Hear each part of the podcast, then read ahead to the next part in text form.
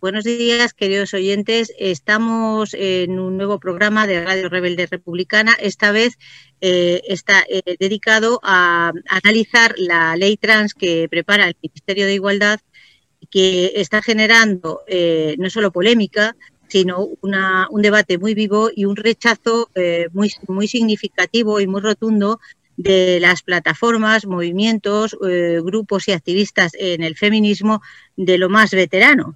Eh, además, eh, también dentro, en el seno del propio gobierno de coalición, pues hay sus más y sus menos. Para tratar este asunto, analizarlo en toda la profundidad que, que seamos capaces, tenemos, contamos hoy en el programa con Elena Rodríguez, miembro de la plataforma abolicionista de Badajoz, es profesora, eh, además, con lo cual nos puede dar mucha, mm, en fin, mucho de su, de su experiencia en este caso.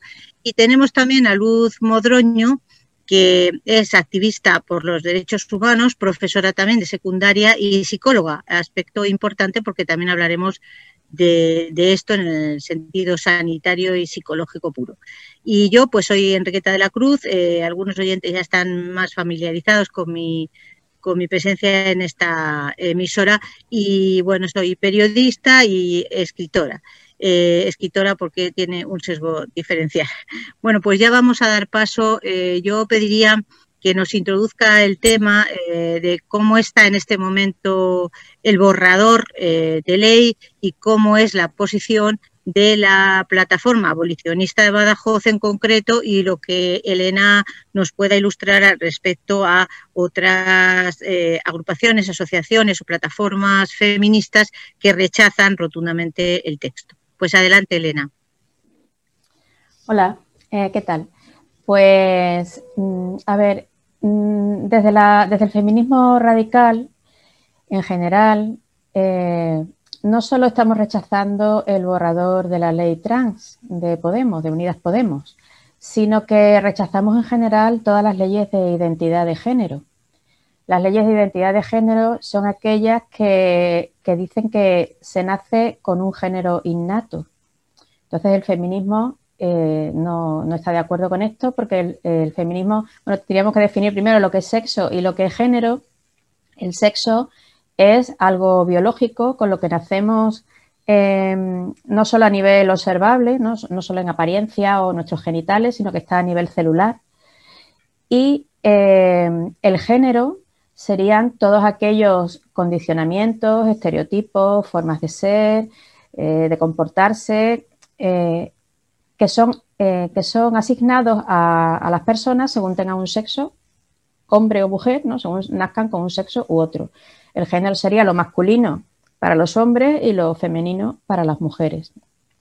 Entonces nosotras pensamos que el género es una construcción cultural que además ha ido variando a lo largo de la historia según el tiempo y según el lugar, ¿no? No, es el mismo siempre, y por tanto no puede ser nunca una identidad con la que naces. Además, para las mujeres en concreto, para hombres y mujeres, pero especialmente para las mujeres por nuestro lugar subordinado en la sociedad, pues es una opresión. Entonces nosotras lo que queremos es, lo que queremos es abolir el género.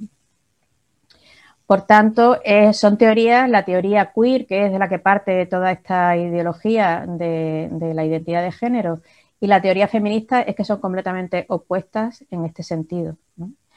Entonces, eh, rechazamos eh, que el sexo pueda cambiarse de forma jurídica, como es ahora mismo ya es así en España desde el año 2007, ¿no?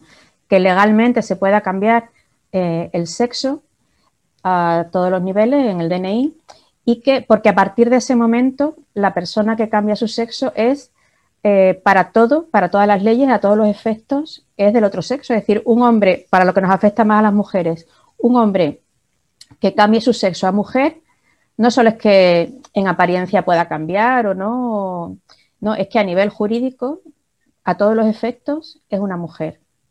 Entonces, eso no, nos perjudica. Bueno, luego si quieres voy, lo amplío más o si quieres lo dejo aquí y luego seguimos, pero que es un tema muy amplio y, que afecta a todo, a todo, a todo. Entiendo. El borrador este nos puedes introducir un poquito por qué consideran las feministas más eh, eh, radicales, bueno, llamadas así, eh, que, perjudica realmente, o sea, en qué punto estamos de, ese proyecto y si, como he entendido, confunde género y sexo. Pero eh, eh introducen un poco que veis más lesivo aparte de la, de la ley o cómo está la situación en este momento. Sí, la diferencia eh, con la ley que hay actualmente y con la nueva que se quiere introducir, que en realidad ya está medio introducida, digamos, luego si queréis también hablamos de eso, en distintas comunidades autonómicas, pues eh, la diferencia es que la ley del 2007 se exige, bueno, se habla primero de transexualidad, nunca se habla de transgénero y mm, las personas transexuales tienen que cumplir, digamos, unos requisitos legales para el cambio de sexo registral, que sería eh, eh, pasar por, por, una terapia psicológica para analizar qué es lo que le ocurre, o sea, por qué la disforia de género, es decir, el no estar de acuerdo con el sexo que, tiene, eh, qué es lo que le ocurre, ¿no? Porque no siempre es, un caso de, de, transexualidad mm, por su sexo, a lo mejor puede ser porque es una persona con autismo, porque ha tenido abusos sexuales, porque tiene otros problemas de anorexia, no sé, pueden ser mil cosas distintas. Entonces, antes que decir puedes cambiar de sexo, vamos a ver qué es lo que ocurre, ¿no? Vamos a darle, intentar darle una solución y tal. Entonces, le exigen dos requisitos que son, uno, el informe psicológico de su disforia de género y luego dos años de hormonación. No es obligatorio mm, la cirugía, eso es optativo, pero sí se le exigen estos dos requisitos, el informe psicológico y la hormonación. En esta nueva ley eh, no solo se incluyen personas transexuales, también se incluyen personas transgénero que serían personas que, mm, no tienen necesidad, ni siquiera tienen por qué sentir disforia de género, no tienen necesidad ninguna de, cambiar. Simplemente un hombre leído como hombre, yo qué sé, pues con barba o no vestido de hombre, un hombre a todos los efectos que tú lo ves y dices que eres un hombre, pues puede decir que es mujer y tú tienes que decir, vale, ¿no? Entonces, se llama la autodeterminación o autodesignación de género y no se exige ningún requisito ninguno en absoluto. Ese es uno de los puntos, ¿no? Que solamente con que tú vayas al registro civil, rellenes un formulario y digas diciendo que quieres cambiar tu sexo de ¿cómo te sientes, no? ¿Cómo te de hombre a mujer. No es ya cómo te sientes, que a nosotras eso nos da igual, cómo se sienta cada uno es libre. Es decir, que porque te que registralmente, jurídicamente, se te permite el cambio de sexo, lo cual te permite entrar en leyes, ¿no? Que, el, tema es la ley, no es otra cosa. Y, y es simplemente rellenando un formulario. Luego también otra cosa que hace esta nueva ley, que como digo también está en las autonómicas ya contemplado, luego veremos si qué es la diferencia entre la ley estatal o el borrador de ley estatal de Podemos y las autonómicas que ya están vigentes, eh, pues eh, se permite también a los menores eh, cambiar, mm, cambiar su sexo a nivel también de hormonación y demás. ¿Desde qué edad, perdona? Pues los bloqueadores hormonales empiezan a tomarse a partir de los 9-10 años, porque es cuando el cuerpo empieza a, entrar en la pubertad, digamos. Y luego a partir de los 12, que es cuando, bueno, eh, Luz lo sabrá también, porque al ser profesora los vemos cómo van creciendo desde los 12 hasta los 18 que salen, ¿no? Cuando entran en el instituto pues eh, es cuando es el cambio brutal, ¿no? En pocos años se transforma el cuerpo. Y ahí se da hormonación cruzada, que ya es una hormonación más fuerte, ¿no? Para parar completamente eso, ¿no? No sé si te he interrumpido diciendo que en primer lugar era esto y había otro punto importante que te... No, para mí los dos puntos más importantes son el que no se exige ningún, vamos, de diferencia quiero decir, no se exige ningún requisito, solamente rellenar un formulario en el, en el registro civil, no más y, eso te da acceso a todas las leyes y, luego el tema de la infancia. Porque luego está el tema del deporte, que también podríamos tocarlo, pero es que en el deporte ahora mismo las personas transexuales ya pueden competir en categorías, o sea, hombres transfemeninos ya pueden competir en, categoría, en categorías de mujeres, ¿no? Bueno, yo, yo le daría ahora la, la, voz a Luz para que, si os parece, no, nos cuentes, Luz, ¿Cuál es tu opinión eh, en este sentido? Porque, por ejemplo, desde mi punto de vista más lega en este, en este asunto, más de observación, pues yo, claro, estoy a favor de que, de que alguien que, se sienta en cuerpo ajeno, ¿no? Pues pueda iniciar eh, toda la, pues, pues todo lo, que le permita eh, pues la, racionalidad, incluso los derechos humanos para, para bueno, pues para, para estar en, su propio cuerpo. Pero, pero de eso, a, mí me surgen muchas dudas, por ejemplo, con el tema de la laxitud, de que aquí vale todo, eh, y me surgen muchas dudas más con el tema de la, de la infancia. Tú como profesora y como conocedora de lo que de lo que significa de verdad la palabra derechos humanos, ¿qué opinas al respecto? Y como ves en la evolución de los niños luz, pues que en esa en ese momento de pubertad, de cambios, de a veces de indefinición de identidad, pues por motivos hasta sociales, de, de acosos, eh, acosos que ahora están muy muy en boga, ¿no? Y muy a la orden del día pues pueda querer eh, alguien pues cambiar por estos motivos que no son eh, que no son del todo de raíz y que pueden ser circunstanciales como yo. Conozco casos y que luego pues haya iniciado un proceso de hormonación pues pues muy vamos que no es cualquier cosa no cómo lo cómo lo ves eh, Luz Sí, pues mira, eh, efectivamente es que hay dos campos muy diferenciados. Uno es el, tema de los derechos de reconocimiento de derechos humanos a un colectivo muy minoritario, muy minoritario, que ha sido estigmatizado permanentemente que ha, y ha sufrido en su, en su propia trayectoria vital como seres humanos lo que es el estigma y lo que es la persecución.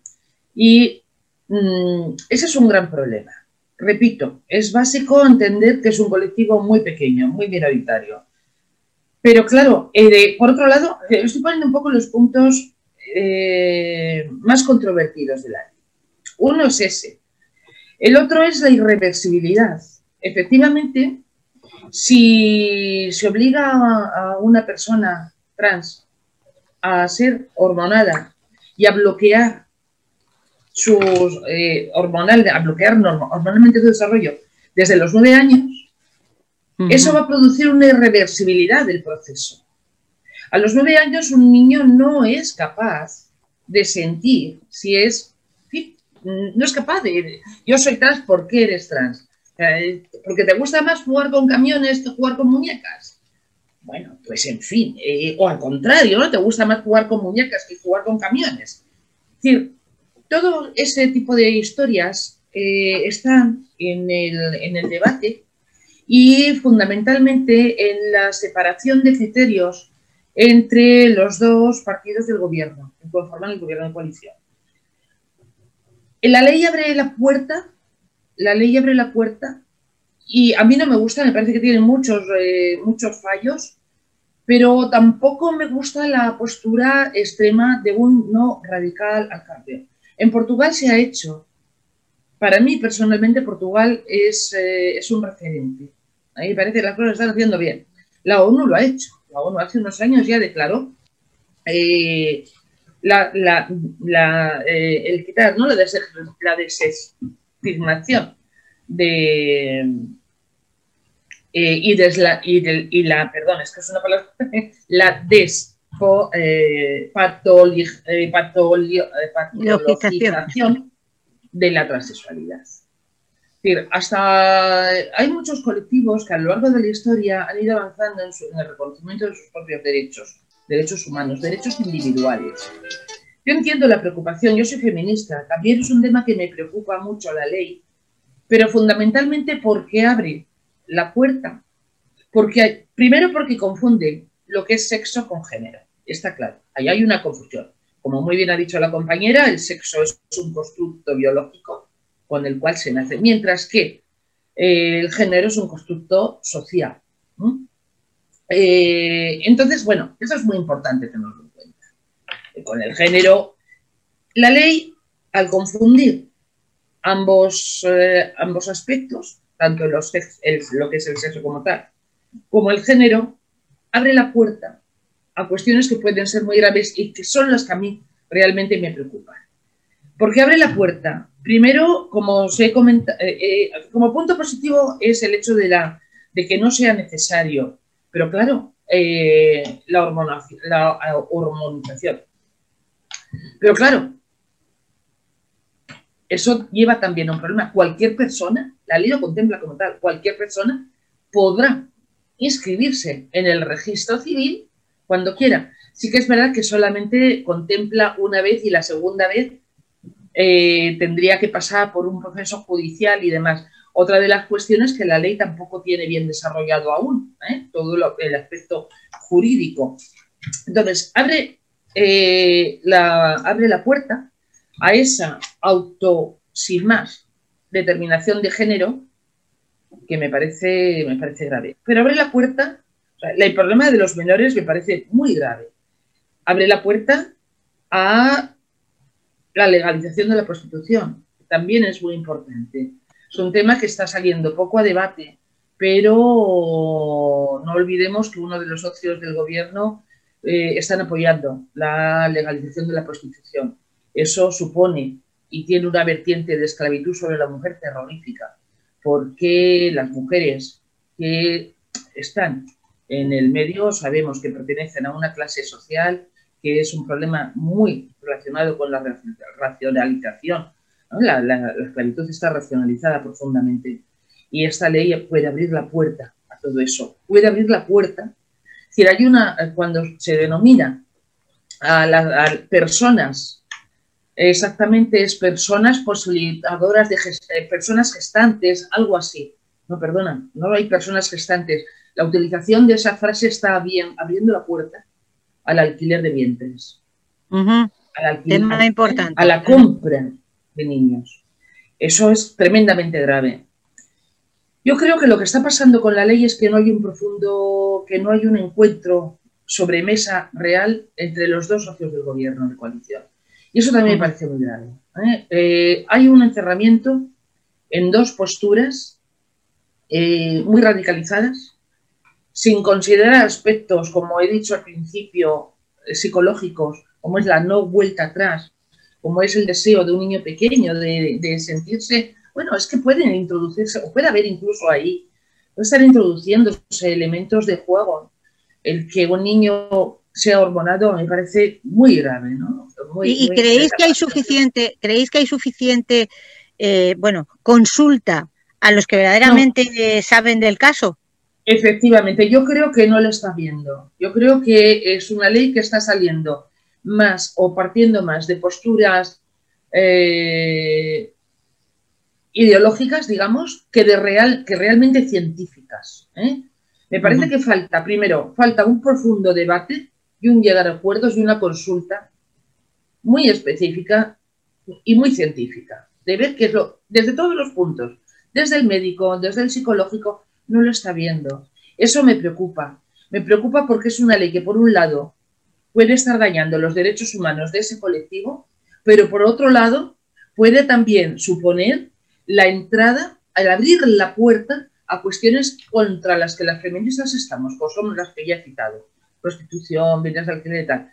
Entonces, mm, y por esto me parece una ley poco trabajada, que está utilizando desde de fueras de puertas afuera, perdón, para debilitar al gobierno, y eso también parece, en la situación en la que estamos, eh, duro, me parece muy arriesgado, eh, y que yo creo que exige, exige, por un lado, un profundo debate, esa consulta, y que se sienten realmente a hablar antes de sacar la ley.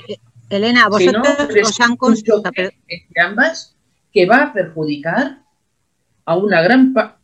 que va a tener una trascendencia social muy importante. Elena, eh, ¿a vosotros han consultado o tienes constancia de que se esté contando con la sociedad civil organizada, con los movimientos feministas de una manera positiva y, profunda? No, el Ministerio de Igualdad con las únicas personas o colectivos que se ha reunido son con los colectivos LGTBI. Al movimiento feminista no ha querido recibirlo y se ha intentado múltiples veces, se le ha dicho por redes, por escrito, se ha entregado al mismo ministerio y no, y no hay manera de que nos reciba. De todas formas, mm, yo no estoy de acuerdo con Luz en una cosa, que yo no creo que sea un problema entre partidos políticos PSOE, Unidas Podemos. Ahora mismo todos los partidos políticos, en todos los partidos políticos está metido el, lo que yo llamo el lobby queer, ¿no? Porque eso se ha metido en todos los partidos. Y es una cosa que no solo afecta a España, en otros países como Canadá, Reino Unido, eh, Australia, mm, Argentina, o sea, hay muchos países en todo el mundo donde estas leyes ya están aprobadas, las leyes que yo llamo de identidad de género, y, ya están funcionando desde hace mucho tiempo. De hecho, por esa razón es por lo que nosotras nos hemos enterado eh, de todas las consecuencias, sobre todo en el tema de la infancia, ¿no? que, puede haber, porque es que ya desde hace 10 años en el Reino Unido se llevan hormonando a, niños y niñas. Entonces, se ha visto un aumento de un 4.000%, por ejemplo, en el caso de las niñas, que ahora si queréis vemos el porqué también. Y luego en lo que comentabas de, de vientres de alquiler, Efectivamente, es que en la ley de, Unidas Podemos, el borrador de ley, eh, ya contempla el tema de la reproducción asistida. Y claro, nos preguntamos, en casos, eh, o sea, contempla el tema de la reproducción asistida porque cuando tú empiezas a hormonarte, eh, ya sea las mujeres con testosterona, bueno, es que los hombres no tienen capacidad reproductiva, evidentemente, entonces las mujeres que empiezan a hormonarse con testosterona, su útero y sus ovarios se, se quedan en nada, o sea, se reducen y quedan inservibles. ¿no? Hay muchas consecuencias de la hormonación. Una de ellas es la, la esterilidad, ¿no?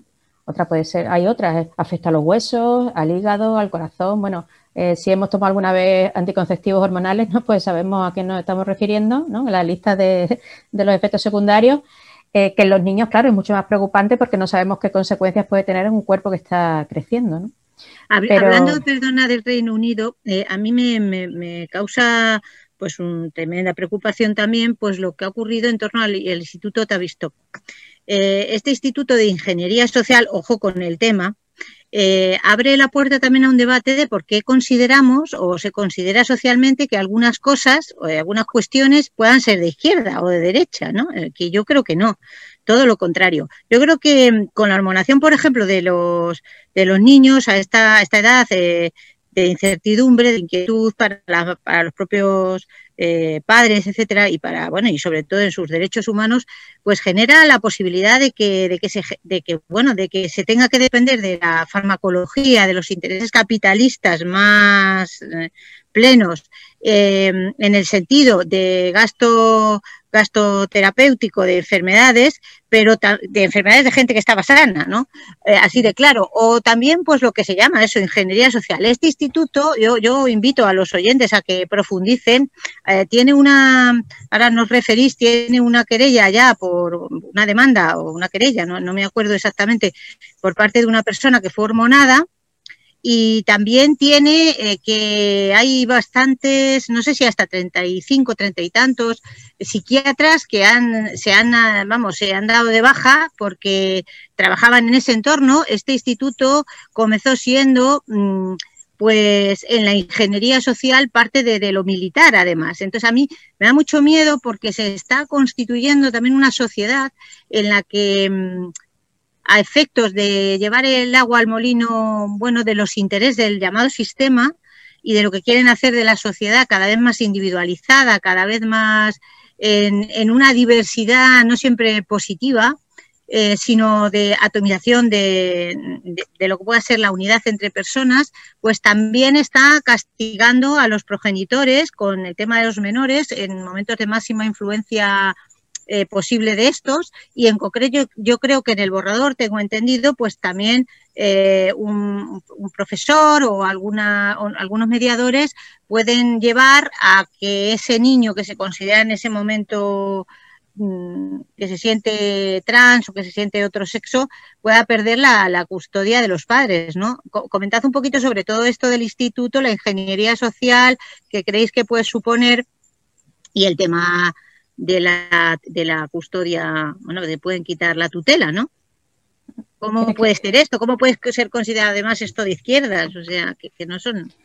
A ver, lo que sí está claro es que todas estas teorías vienen del neoliberalismo, ¿no? El, capitalismo, pero salvaje además, donde la libertad individual de cada uno llega hasta donde tu bolsillo, tu dinero te, te pueda permitir, ¿no?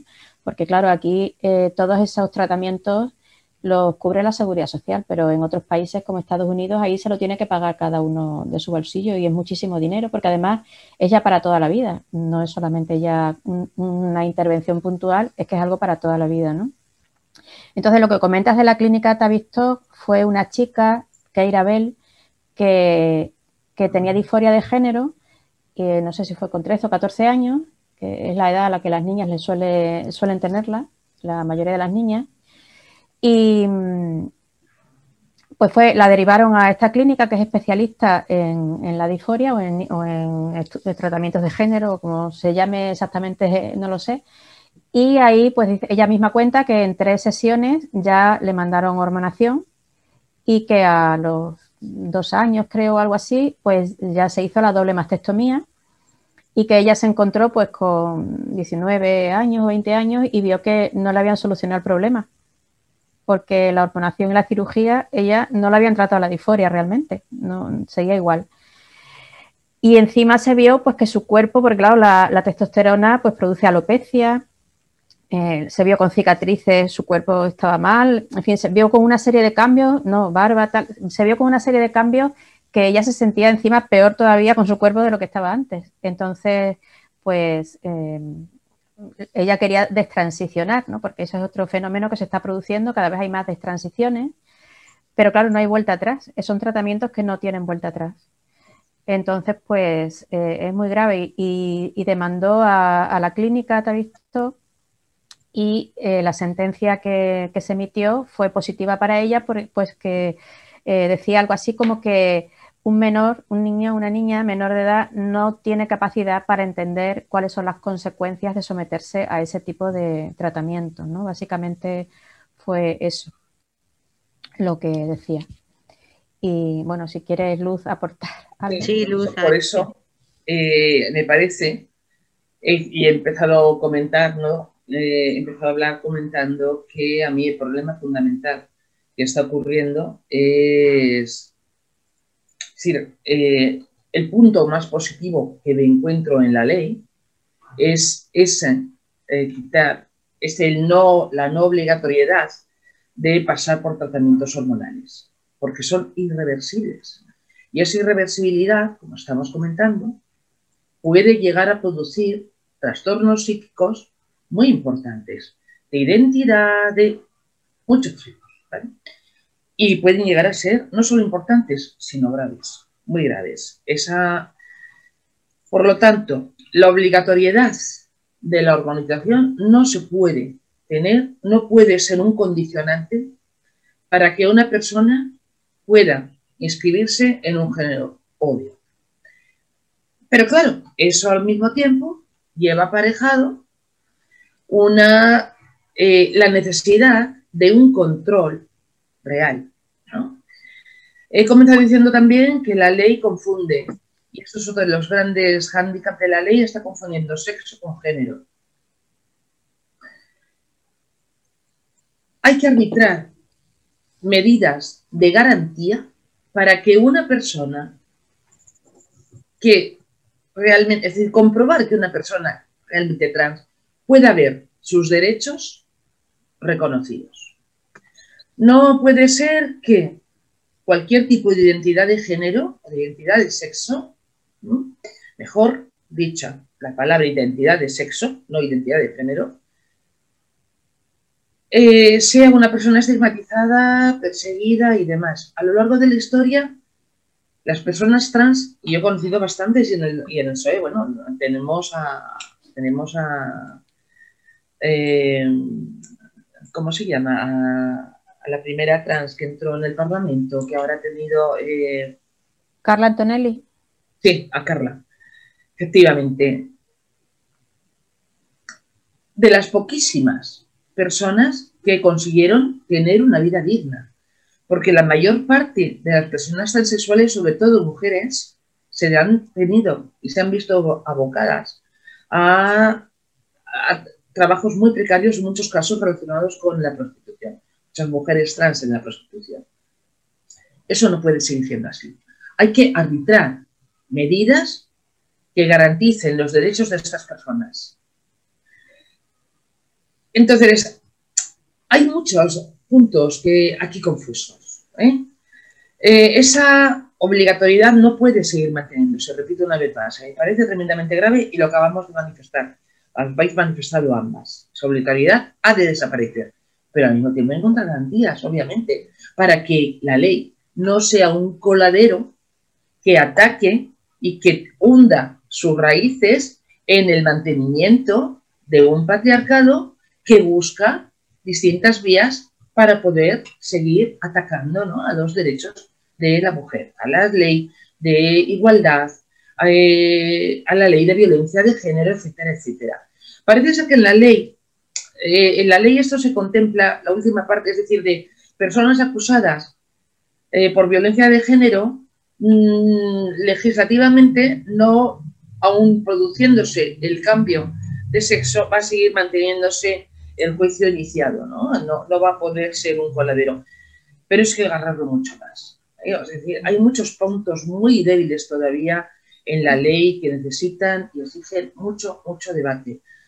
Cuando yo he hablado de, del enfrentamiento, de, de, oposición entre los dos grupos, me estoy refiriendo a que no se puede sacar a la ley pública, no se puede sacar a la arena pública a la hora una ley que todavía no está bien diseñada y que tiene tantos puntos débiles, porque lo que está provocando es el que se vea lo más, eh, es decir, no ahondar en el debate real, sino eh, poner de manifiesto una serie de desacuerdos más políticos que científicos. Eso a mí me preocupa, me preocupa mucho. Y no se puede sacar una ley como esta sin haber sido analizada mucho más, sin haber procedido a todas las consultas. Efectivamente, no están recibiendo a los movimientos feministas, pero no se está hablando tampoco con, científicos. No, se, no está habiendo un corpus que realmente refrende la ley y saque una ley que contemple, repito, los dos aspectos. Todos los derechos conquistados por las mujeres conseguidos y cuyo camino todavía es largo, la fragilidad de lo conseguido con el reconocimiento de esos derechos minoría. A mí me parece que estaba, estaba, estaba escuchándote, pero estaba buscando unas declaraciones de Alicia Ramos, que es una cantautora trans. Sí, ha ido a actos nuestros, ha ido, acuérdate. Alicia sí, además, además creo que, bueno, si, si, os parece bien, podríamos continuar este debate porque la ley apenas está dando los primeros pasos y sí o sí va, va, va a ir avanzando claro, claro. para, bueno, pues entablarlo la próxima vez, hablar de abolicionismo, que es muy importante, profundizar en esto, porque, por ejemplo, la propia vice, eh, perdón, la propia ministra de Igualdad eh, insistió mucho en que no quería o que no tocaba o que ahora no el tema de la ley abolicionista, pese a ella considerarse abolicionista o declararse así, porque iba a dividir. Y yo creo que ahora está dividiendo muchísimo más y más profundamente, sí. está consiguiendo un destrozo total. Entonces, porque además yo creo, mm, y perdonad el inciso, que, que, un político no tiene carta blanca para hacer cualquier cosa eh, cuando están en juego pues todo lo que estamos valorando por el simple hecho de haber sido puesto ahí, ¿no? Es decir, de hecho representa a los a los que representa, a los votantes y a los eh, no votantes en el caso ya de gobierno y, bueno, pues tiene que andarse con, bueno, tiene que quitarse la costumbre en España, porque estas argumentaciones yo las he vivido también en el caso de la memoria histórica y tal, esa idea de que, oye, a mí me han dado cheque en blanco para cuatro años y si quieren que luego que no me voten, ¿no? O sea, el debate se tienen que acostumbrar todos los políticos a que, a que la sociedad está viva y que, y que tiene, en fin, y que tampoco puede ser demonizada, aunque su opinión sea incluso minoritaria, ¿no?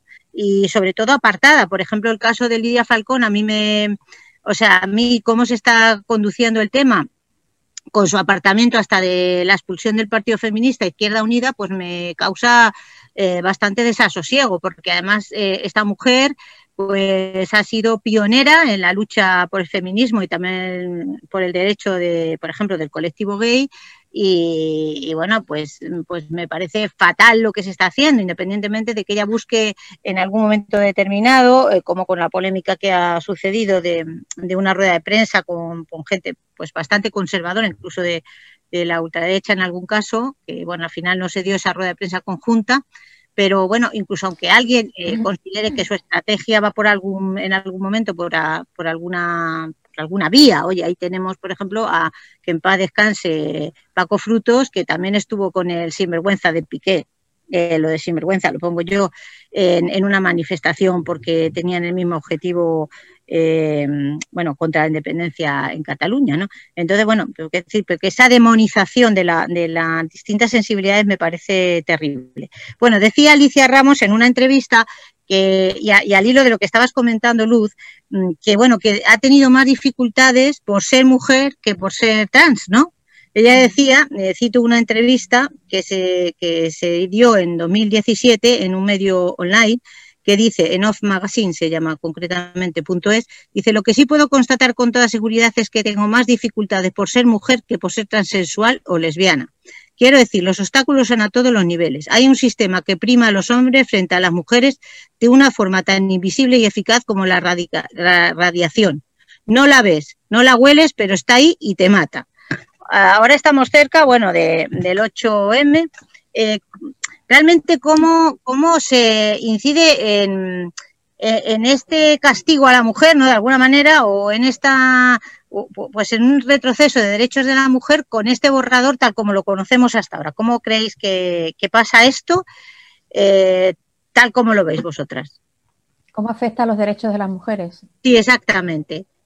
Pues, eh, a ver, todas las leyes que se han conseguido específicas para las mujeres, desde la ley de violencia de género, la ley de igualdad, espacios protegidos como casas de acogida o mm, eh, baños, es que los baños antes no existían más que para hombres, las mujeres no teníamos baños propios, vestuarios, todo, todo lo que son las leyes específicas, mm, cuotas en partidos, eh, oposiciones, por ejemplo, eh, masculinizadas habitualmente, como por ejemplo la policía, la Guardia Civil, eh, los bomberos. Hay, en las pruebas físicas hay unos exámenes específicos para las mujeres porque biológicamente no somos iguales. Y mm, todo eso Mm, o por ejemplo el deporte, ¿no? En el tema del deporte en categoría de mujeres, pues todo eso la mujer sale perjudicada como clase sexual y como todos los derechos que hemos conseguido para paliar esa desigualdad estructural que vivimos en la sociedad, todo eso se ve perjudicado. ¿Por qué? Pues por ejemplo, en el deporte, que es donde se ve bastante claro, al menos yo es donde lo veo más cristalino, em, cuando un hombre se, declara mujer, ¿no? y cambia mujer en su DNI a todos los efectos, ya sea con la ley actual o en un futuro podría hacerlo con la, con la de Podemos, pues ocurre que eh, el hombre, aunque tome estrógenos, ¿no? que es la hormona femenina que se les da, su nivel de testosterona siempre es más alto y además el cuerpo que tiene de hombre es el cuerpo que tiene de hombre, es decir, tiene mayor altura, mayor masa muscular, tiene mayor capacidad, o sea, su estructura ósea es mayor, y incluso creo que tiene, tiene, ahora no lo sé decir con esas, pero sé que he leído algo también, el tema de glóbulos rojos, por ejemplo, de mayor oxigenación. Es decir, tiene unas capacidades físicas que son superiores a las de las mujeres. ¿Qué ocurre entonces cuando empieza a competir en la categoría de mujeres? Pues que rompe las marcas, con lo cual a las deportistas mujeres les cuesta más trabajo ¿no? llegar a la cúspide, digamos, al, al podio y se lleva las medallas. Entonces, encima que el deporte eh, de mujeres, femenino, está tan denostado que no se le da ayuda, apenas las deportistas tienen que pagarse, se quejan, ¿no? Porque tienen que pagarse incluso de su propio bolsillo los desplazamientos, ¿no? Y, y, está tan poco, tan mal mirado, ¿no? Pues esto ya les rompe completamente, ¿no? Si, entramos ahora ya eh, con la nueva supuesta nueva ley, eh, con la autodeterminación, pues ya sería muchísimo peor, porque es que ya ni hormonas ni nada, ¿no? Luego, eh, otra cosa es, en el caso de casas de acogida, para mujeres que han sido violadas o maltratadas, se ha dado el caso en otros países, recuerdo ahora uno en Canadá, que, cierran la casa porque se niegan a que entren hombres. De hecho, muchos de estos hombres que han tenido que entrar en estos lugares protegidos, en baños o en casas de acogida, se han hecho fotos ellos mismos, desde masturbándose o, desnudos y tal ante el espejo, y las han subido a redes. Quiero decir, el tema de, de lo trans no es solamente disforia de género, o sea, no son personas que tienen una dificultad para aceptar su propio cuerpo, ¿no? que esto lo entendemos todos y no lo negamos para nada y queremos, por supuesto, que tengan sus derechos como todo el mundo, como puede ser una persona que tenga anorexia o cualquier otra cosa, ¿no? Eh, pero no es tan sencillo, tiene muchos matices. La autoginefilia, por ejemplo, es algo muy común en el deseo de querer ser una mujer. No sé si sabéis lo que es. La autoginefilia es excitarse con el propio cuerpo transformado en el de una mujer. Es decir, no te citas viendo el cuerpo de una mujer, sino a ti mismo con un cuerpo de mujer. Y la autoginefilia es un trastorno muy común por el cual los hombres quieren ser, que no pasa en las mujeres, pasa solo en los hombres, que quieren ser trans, ¿no? Y luego en el tema que habla, ¿perdona? No, no, sí, sigue, sigue, perdón. No, quería solo cerrar eh, con dos cocinas mm, que he hablado antes, que era en el tema de la infancia, se sabe que cuando, bueno, que como decía Luz, es un número muy pequeño de, niños y niñas que, tienen disforia de género, pero si siguen un tratamiento, solamente el 15% sigue con esa disforia de adulto, es decir, el 85% una vez pasada la adolescencia, la disforia ha desaparecido, ¿no? Porque ha sido tratada, si no se trata evidentemente, o sea, si sea un niño pequeñito que cree en Papá Noel y no se cree tiene un mundo mágico, que se cree todo lo que le dice, le dices que realmente es una niña o un niño, es del otro sexo, evidentemente cuando llega la pubertad para él va a ser un choque mental, o sea, imaginaos, ¿no? Cuando empiece su cuerpo a desarrollarse sexualmente. Entonces, claro, todos, o sea, lo de la obligatoriedad es relativa, es como lo de la libertad de elección, es también relativo, porque un niño que haya crecido desde los cinco años como una niña, poner el ejemplo, eh, no va a querer que su cuerpo se transforme en el de un chico, tomará las hormonas seguro. Que sería un eh, choque brutal a nivel social, que todo el mundo le trata como una niña, ¿no? Eh, bueno, eh, ahora veremos la opinión de Luz y también que nos comentéis como profesoras, porque he recibido algunas, bueno, algunas em, comentarios de profesoras que dicen más o menos, o sea, que en Román Paladino, eh, pues no sé cómo será, pero vamos, que, que realmente hay como una publicidad, una mm, proliferación de la moda, entre comillas, ¿no? De, llevar a las aulas y de todo este tratamiento de que, bueno, pues decía Luis, son minoritarios los trans eh, reales, pero, pero bueno, esto se está como poniendo de moda. Yo esto no lo, no lo puedo entender. Y hemos dejado también un poco en el tintero lo de, lo de la posibilidad de que los padres pierdan la tutela de sus hijos eso sí me gustaría incidir en ello. Y he dejado también, bueno, una reflexión un poco en, el aire, que si nos animamos a hacer otro programa, eh, quizá más eh, en el entorno a lo mejor pues de, del tema que hemos apuntado de, del abolicionismo, etcétera, pero también podríamos invitar, eh, que hoy no ha sido posible, pues algún, alguna persona como como pionera en este movimiento trans que ha conseguido pues que sus derechos se ha, ha conseguido vivir un poco más dignamente como decía Luz y bueno pues comprometernos a también a seguir este este debate no si os parece. Bueno pues Luz coméntanos sobre todo esto todo esto que estaba comentando Elena y eso pues lo de la tutela como veis las dos también el el comportamiento de, esta, de esta moda, ¿no? Cómo, cómo va evolucionando ello y por qué tiene que ser así. O sea, bueno, pues si uno se siente o es o piensa que, está mejor en el otro sexo, porque además alentarlo, ¿no? ¿Qué, qué, hay de, esto? ¿Qué, ¿Qué, es lo que pasa, no? Mira, yo creo que has dado en, en, una palabra clave, que es el cómo se siente. Cada uno se puede sentir como quiera. Eso no quiere decir ni tiene que dar eh, ser una puerta abierta a que una persona eh, cambie de género y además lo cambie ante en el juzgado con todo lo que eso implica, porque volvemos a insistir, una cosa es el sexo y otra cosa es el género. Eh, cualquier persona puede inscribirse sin más requisitos que su deseo o la justificación es que me siento, siente como quieras. Perdona un apunte y me callo, solo es un segundo. Es que no estamos hablando del cambio de género, o sea, nosotros el género que lleve cada claro, uno nos da exactamente igual. Yo llevo el pelo corto, no me maquillo, no llevo joyas. Pues efectivamente, otro género. efectivamente. Es el sexo, el problema es el sexo, no el género. Claro, que la mujer, ser mujer, una no se es mujer porque lleve faldita o porque lleve tacones. Claro. Es mucho más. Y esta ley puede dar paso a que lo que se esté realmente en juego es el cambio de género. Por eso, es una ley que no está bien diseñada hoy por hoy, está en mantillas.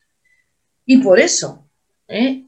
puede dar, abrir la puerta a una auténtica, a un auténtico ataque contra la mujer como género.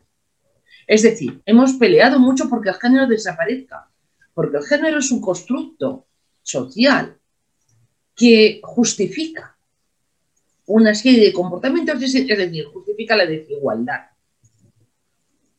esta ley puede dar, la, puede ser la puerta abierta a que toda la lucha que se ha llevado hasta aquí desaparezca de un plumazo, porque no estamos hablando de cambio de sexo, estamos hablando de registro como género. Porque cuando en el carril de identidad pone género, no pone sexo. Entonces, eso es muy grave. Él no lo ha comentado, ha comentado todos los aspectos ¿no? que están involucrados eh, Pero sobre la moda, ¿por qué? ¿Por qué, ¿Por qué esa insistencia? ¿De, dónde viene esto? O pues sea... Porque detrás hay una cantidad de dinero detrás bestial. está toda la puerta de un sistema profundamente patriarcal, donde no hemos todavía, donde la sociedad no tiene todavía bien asimilado y bien imbuido. Es que solamente hay que eh, escuchar las declaraciones de algunas de algunos representantes políticos que te echas a temblar con ellas decir, fijaos, hace unos días, querer de, y cuidado, porque no es superficial, ¿eh? querer decir, es decir, ese tipo de declaraciones son profundamente peligrosas.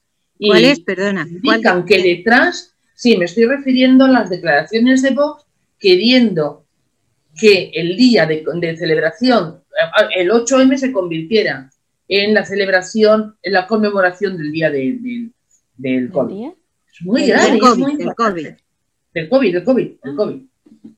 ¿Eh? Del virus. Bueno, ¿y, cómo se promueven las aulas? ¿Cómo se...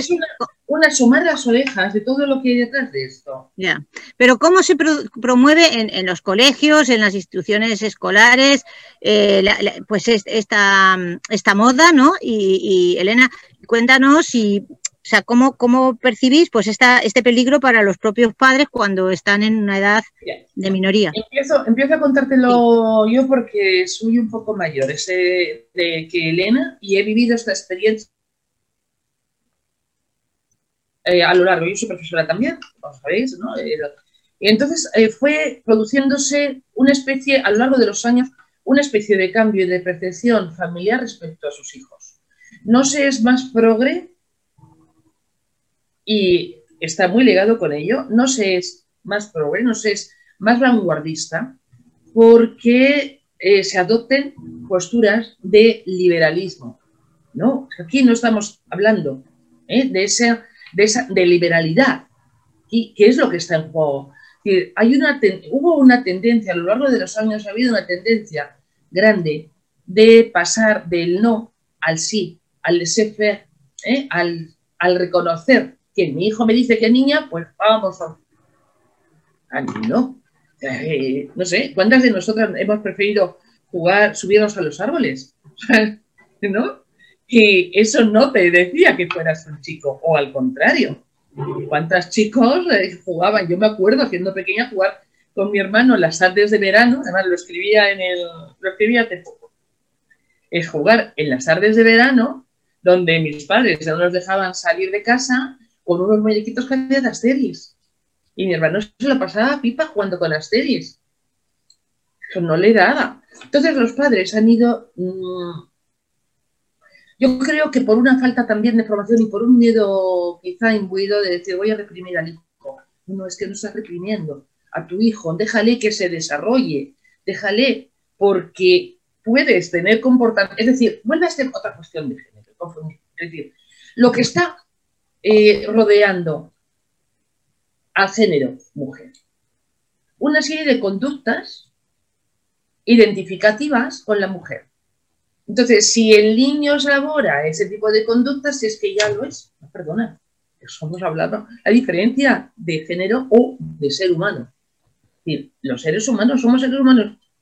Sí, por eso vamos contra género. Somos seres humanos. Pero es una realidad que el género existe hoy por hoy. Y vamos contra el género humano. Perdón, contra el género. No, como el ser humano, ser considerados y ser todos valorados como tales. Entonces, ha habido esa, evolución.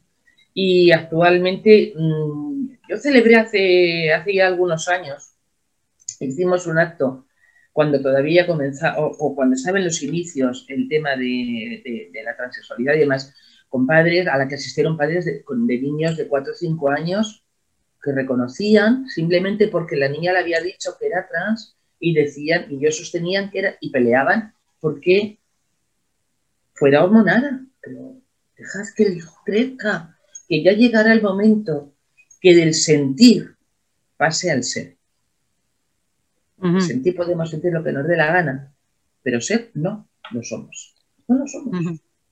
Yo creo que ahí está, que esa ha sido un poco eh, ¿no? esa permisividad, ese, sin conocimiento de causa, sin realmente formación, ese miedo a yo no voy a contradecir al hijo. Perdona, tú tienes que poner normas no puede. Elena, ¿qué, opinas tú?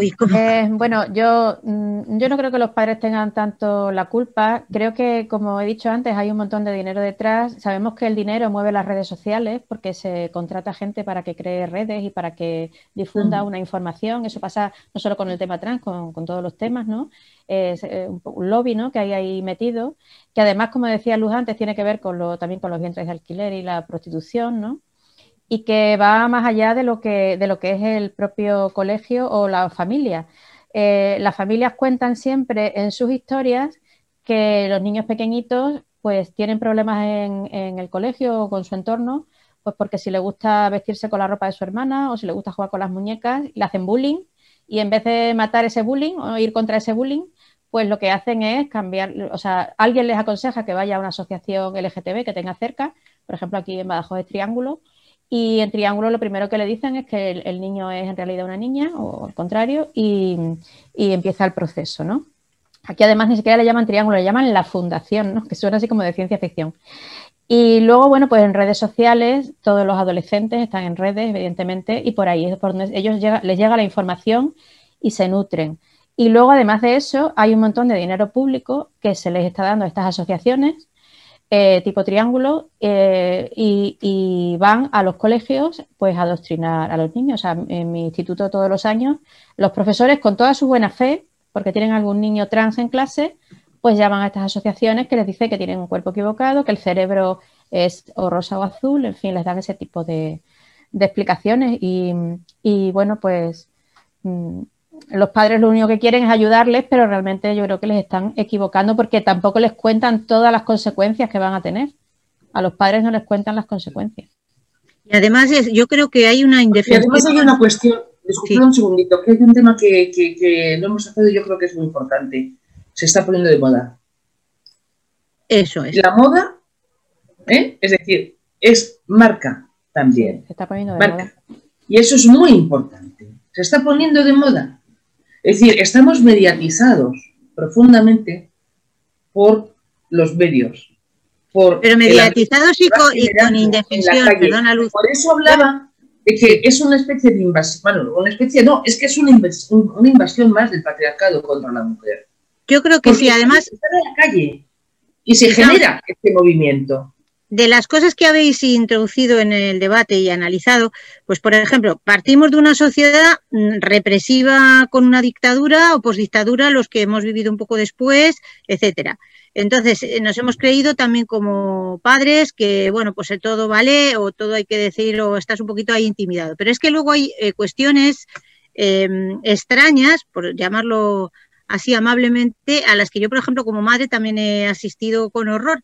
Eh, por ejemplo, mi hija fue mm, víctima, es que yo ya lo llamo así, de no sé qué intereses y entonces en, las instituciones, igual que antes se metía al Opus, o sea, por ejemplo, para hacer ejercicios espirituales, eh, en un instituto como el mío público, ¿no? Y de pronto te aparecías en Maudes, calle emblemática eh, de, mm, de Madrid, no se sabe cómo, porque los profesores y por qué tal, y, te confesaban, ¿no? O sea, bueno, y entonces, bueno, pues había padres más concienciados como el mío que, que les montó un pollo de campeonato, ¿no?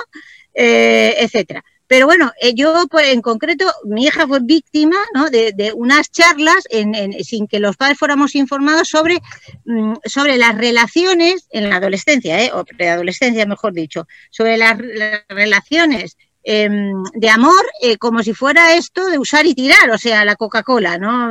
Con perdón de la, publicidad que no me gusta. Pues bueno, o sea, cojo esta, estas relaciones, ¿no? Y todo es, pues disfruta con todos los tíos que puedo, o sea, bueno, estoy, estoy exagerando, pero bueno, a mí me dejó alucinada, porque ¿qué garantías tenemos los padres de que esos que van a esas charlas sean mm, expertos en qué cosa, o sea, quién los avala, qué avala, qué tal? Y luego también en un centro público bueno, yo tuve que, claro, trabajar el tema, hablar con ella, explicarle mi punto de vista, decirle que, bueno, pues, pues pedir información sobre esa gente, pero ya posteriori, ¿no? Porque quién se había colado ahí en el instituto, no era instituto, era todavía prebachillerato. Eh, además, en unas edades, pues como cuando los curas hacían la catequesis, ¿no? Que todavía no, no, es que no está definido y ya te está lavando ahí el cerebro, ¿no? Bueno, pero es que luego, en un ambulatorio público en época de Esperanza Aguirre, lo tengo que decir, pues unos auxiliares eh, pedían a los niños si querían o no estar asistidos por sus padres en la, en la charla y hablaban de droga con una encuesta bastante incisiva. ¿no? Cuando detrás de la ventana de este ambulatorio había una cosa que, bueno, un, parque público donde la gente directamente se drogaba. ¿No? Y ahí no había ninguna atención, ni requerimiento, ni nada. Entonces, la encuesta con mi hija dijo, no, pues que se quede mi madre. Entonces dije, mire usted, que yo, o sea, yo vengo aquí como usuario del Servicio Público de Sanidad, no, no tengo por qué, o sea, no tiene por qué hacer la encuesta mi hija si no, si no quiere, por supuesto, pero es que además me parece, o sea, yo, yo ya les pediría de dónde parte esto, porque no sea que luego terminen los traficantes y lo que estén haciendo es una cosa, o sea, estoy también exagerando, pero bueno, o sea, aquí ya no te fías de nada, ¿no?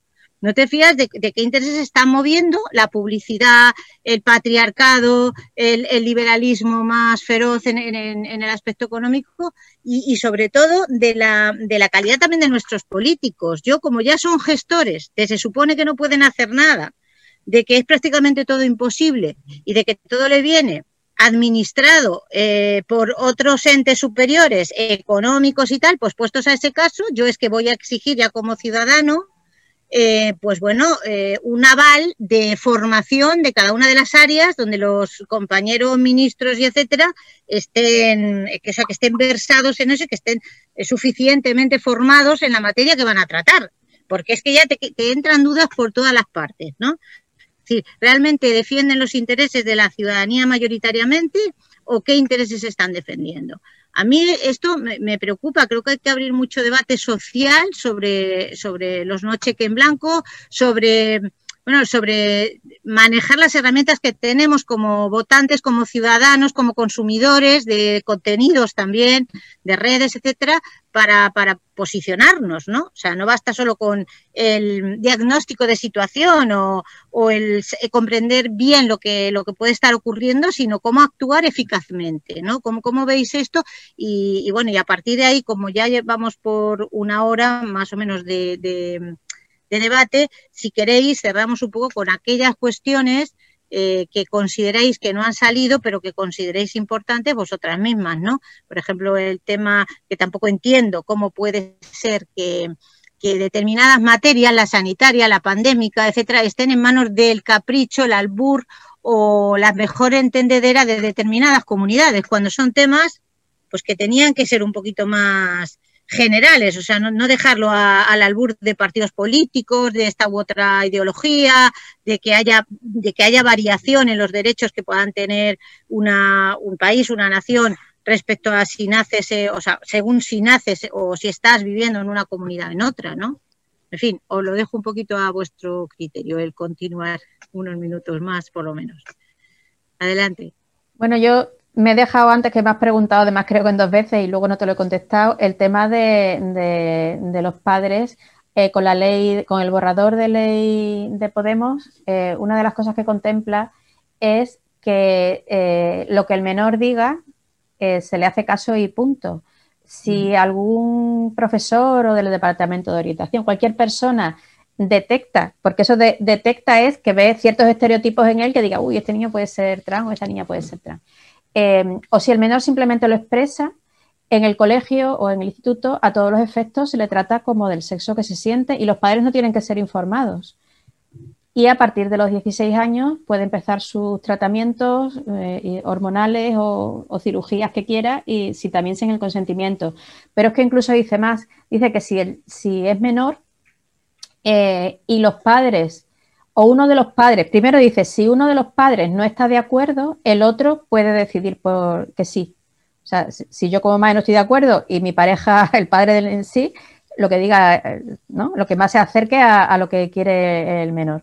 O incluso pueden mm, poner un mediador que no lo dice explícitamente, pero si el mediador está a favor del cambio, porque va a hacer siempre, lo, según la ley, lo que diga el menor, lo que el menor exprese, pues se le quita la patria potestad, ¿no? Entonces es también muy fuerte eh, el tema ese, ¿no? Que creo que eso es importante decirlo que los padres tampoco saben eso, ¿no? en la sociedad en general no, esos, esos puntos no, no lo saben. Y luego en cuanto a lo de los juicios que decía que la ley contemplaba que si estaba ya en un proceso penal, por ejemplo, de violencia de género, no podía cambiar el, sexo, tenemos que tener en cuenta que los procesos de violencia de género son muy largos, muy farragosos, que hay muchísimas denuncias eh, por el medio, eh, rompimiento de órdenes de alejamiento, eh, nuevas agresiones.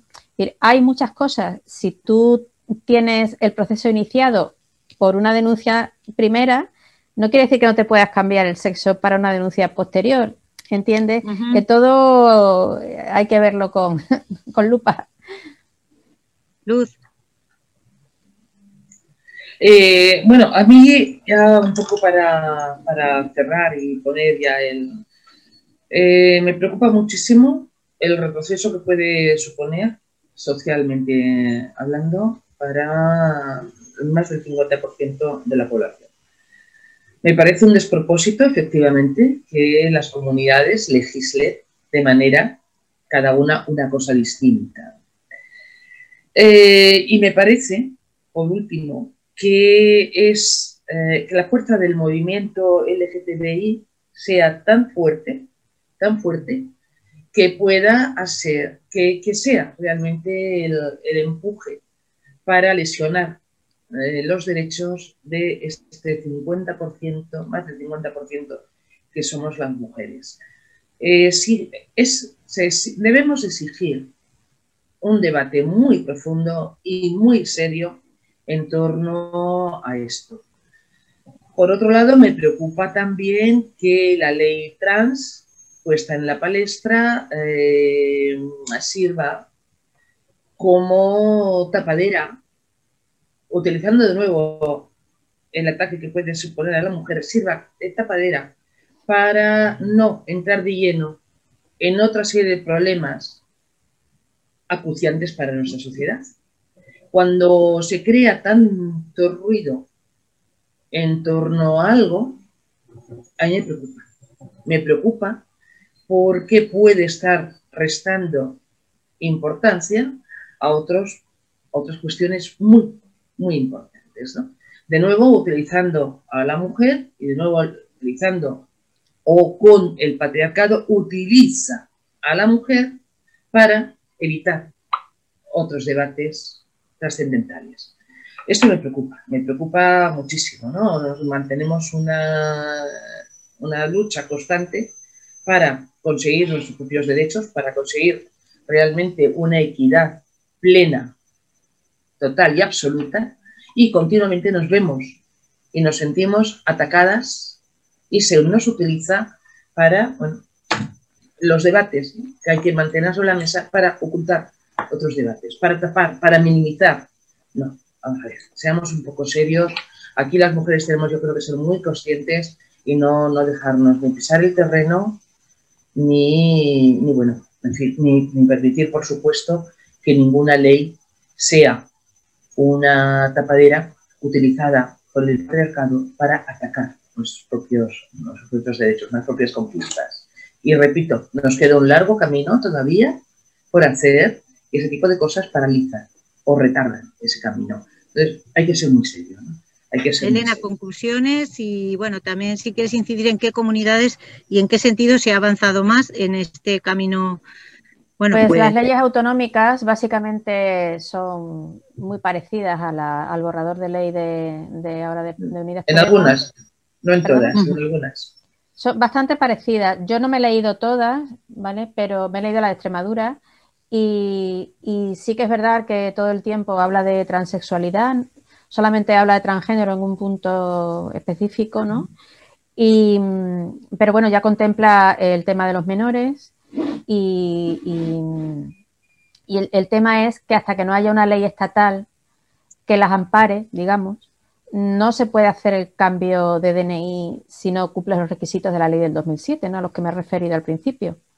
Entonces, por, por, mucho que las leyes autonómicas quieran avanzar en este sentido, hasta que no haya esta ley que les ampare a nivel estatal, eso lo tienen ahí un poquito parado. ¿no? Pero, por ejemplo, las mujeres transexuales, ¿no? o sea, lo que serían hombres transfemeninos, eh, ya entran dentro, por ejemplo, de, bueno, de todos los espacios, ¿no? O sea, todos los efectos jurídicos serían mujeres y entrarían dentro de los espacios, pues, como la ley de violencia de género les ampararía también, ¿no? Y, bueno, pues sé, por ejemplo, que en toda la zona del Mediterráneo, en toda la zona de eh, Valencia, eh, bueno, todo lo que es Cataluña, toda esa zona, ahí el lobby, además, es mucho más fuerte, como hablábamos antes, del, tema de prostitución y vientres de alquiler, ¿no? Porque prácticamente todas las, organizaciones LGTBI están a favor de esto, ¿no? De la regularización de la prostitución y de los vientres de alquiler. Y, bueno, Carla Antonelli, por ejemplo, o Marc Ambroyer, que son una de las caras más visibles, ¿no? De, de impulsoras de esta ley, en sus redes lo han dejado siempre claro, que ellas están a favor de, esto, ¿no? de los vientres y de, la regulación de la prostitución. Entonces ahí sí que han avanzado bastante más. Hace poco ha habido bastante revuelo porque en Cataluña se incluyó a, no solo a personas transexuales, o sea, a, mujeres transexuales, no sé si nos entendemos cuando hablamos mujer-hombre y tal, em, es decir, a hombres que, que, que, han cumplido los requisitos y sean, legalmente ahora son mujeres, sino a todo el paraguas que ellos meten debajo de lo trans. O sea, desde travestis hasta género fluido, a, eh, transgénero, a todos los han metido dentro de la ley de violencia de género. Entonces, es que, en fin, yo creo que no hay ni que explicarlo, ¿no? están difuminando completamente la razón de la ley, la razón de ser de la ley, que es la desigualdad estructural históricamente, eh, desde hace, yo qué sé, 4.000 años que, que, existe el patriarcado, ¿no? Eh, en las que las mujeres hemos estado en una situación de opresión y de sumisión con respecto a los hombres, ¿no? Como clase sexual y todo eso que es en lo que se basan las leyes específicas para las mujeres, pues todo eso se echa por tierra, ¿no? Bueno, pues es curioso que la comunidad, que donde el movimiento eh, por la legalización de la prostitución está más avanzado y desde donde vienen, eh, donde más donde más se destaca ¿no? todo, todo esto eh, es en Barcelona y es la comunidad también donde la ley trans más, más evolucionada está, donde se ha inspirado Podemos para hacer la ley que está haciendo ahora. yo, me, pregunto si también todo esto tiene que ver con, bueno, pues un cambio de modelo económico que se inició en España nada menos que en el 51, antes de los pactos de estabilidad, que continuó con con pivotar todo sobre el turismo y sobre el sector servicios, sobre la especulación inmobiliaria que comienza todo ello en movimiento, en, bueno, pues, pues en, estos momentos y que ahora está muy volcado con todos los fenómenos, incluida la gentificación de nuestros barrios, de ciudades y tal, está muy, muy implicado con el turismo de vale todo, ¿no? Con el dinero, ¿no? Con el negocio en el sentido de, de bueno, pues eh, país fiestero eh, donde, donde uno puede, bueno, pues, pues encontrar un poco de todo, aunque es verdad que todo este fenómeno que estamos analizando es, universal, es, eh, afecta a todos los países, igual que, que el tema de los derechos de la mujer, pero sí que se ve un... El otro día salía, por ejemplo, unas cifras que nada tienen que ver con el debate, no profundizaremos, pero sobre lo que supone, por ejemplo, el negocio del juego en general, ¿eh? de lo, en, Cataluña precisamente, cómo se está implantando, pues hasta, hasta la preparación de la universidad para que todos seamos muy buenos eh, montadores de programas de, rol, eh, de redes, con la excusa del paradigma tecnológico y del modelo tecnológico, pero que al final va a un, bueno, a lo que yo denomino una economía de casino de, de, turismo, de prostitución y que todo esto está muy imbricado, ¿no? O sea, entonces yo también estoy ahora preocupada por el análisis de, hacia qué modelo económico vamos en, una sociedad que no tiene ya eh, pues ninguna agarre en la, en la, en la producción, ¿no? En la producción y en, y en otros sectores, ¿no? Sino en este tan, tan, temblón que es el, bueno, tan, tan bueno, como estamos viendo, tan volátil como es el de la, el sector de servicios, ¿no? Y concretamente, bueno, pues es que mm, curiosamente se generalizan, pues por ejemplo ahora las ayudas, ayer el CSIC eh, se lamentaba todo el equipo que está haciendo la vacuna COVID, eh, pues, pues de las condiciones precarias, de que han tenido que rescatar jubilados, eh, que luego eso se va a deshacer como azucarillo, se está desinvirtiendo en sanidad, se están desinvirtiendo en modelos educativos, que son básico fundamental para tener una estructura de nación al menos un poco soberana, etcétera. Entonces, no se está apostando directamente por, bueno, pues lo que yo llamo la, la, la Habana Batistiana, pero en, en toda España, o sea, es, es, lo que vemos en Madrid, es lo que vemos en ciudades eh, como Barcelona, como en algunas otras catalanas, y lo que empezó siendo, pues eso de la tirada de los colchones en, en Mallorca, ¿no? Porque ahora se va generalizando. Entonces, eso también en el fenómeno gay, pues cada vez se está deteriorando más. Yo cuando he asistido a la fiesta del orgullo gay en Madrid, yo creo que eso no le viene bien tampoco a la comunidad gay, sino a otros intereses. Entonces, eso no ser gay o, el orgullo gay, que me parece fenomenal, no tiene nada que ver con emborracharse y mear todas las calles, porque es que el PIS va corriendo literalmente por toda la carrera de San Jerónimo abajo. Es como una fiesta del porno, ¿no? un poco el orgullo. no, y además con una testosterona gay que, que vamos, ahí las lesbianas no se ven por casi esos están invisibles, ¿no? Mm. Y entonces cada vez está eh, deteriorándose todo eso más, pues con fotografías con la propia policía represora en otros casos y hasta represora de mendigos que tienen un Don Simón al lado de, un bar porque no pueden consumir en el bar y que yo los he visto en lavapiés y de, y de pronto ese día pues corre la cerveza, corren los culos en pompa, meando toda la capital y el policía se hace una foto o les hace una foto eh, bebiendo alcohol, ¿no? O sea, en la calle. Es, es que es, es tremendo. Entonces tú también te preguntas hasta qué punto todo esto está ensamblado. Está ensamblado en un modelo. Está ensamblado. bueno, Puede ser, todo muy interrelacionado, ¿no? no hay ningún elemento que quede suelto. Pues compañeras, yo también, eh, bueno, si queréis eh, añadir alguna cosa más. Podemos seguir hablando de esto durante horas porque es un tema inagotable. vale, pues quedamos emplazadas para otra. Llamar a la necesidad a la necesidad de que seamos muy vigilantes en todo lo que, porque hay mucho juego, en todo lo que puede estar pasando, ¿eh? todo lo que detrás. Estar profundamente alerta, alerta, porque las consecuencias pueden ser, pueden ser muy duras, pueden ser muy graves. pues compañeras, sí, compañeras, de, eh, ha sido, bueno, yo creo muy productivo, eh, ha estado eh, pues muy bien analizado en su profundidad. seguiremos, porque esto es inabarcable no en una sola sesión, en un solo programa. Muchísimas gracias a las dos. Elena de la plataforma abolicionista Badajoz, Luz Modroño, activista de derechos humanos, pro derechos humanos y, a la Radio Rebelde Republicana, eh, el equipo maravilloso de, técnicos, eh, Pachi, eh, gracias y gracias a, toda la, emisora por ofrecernos esta oportunidad a las puertas de un día mm, pues para, para celebrar y para reivindicar, ¿no? que es el, el 8M. Pues hasta otro día y bueno, mucha salud, cuidaos mucho y vigilantes compañeras. Gracias, pues Muchísimas gracias por la invitación y por dejarnos expresarnos y, por, este, por este medio, ¿no? por este espacio que realmente hay que mimar porque es un espacio muy comprometido y, muy serio. ¿eh? Con todo mi cariño a todo el equipo y, y bueno, pues hasta la próxima.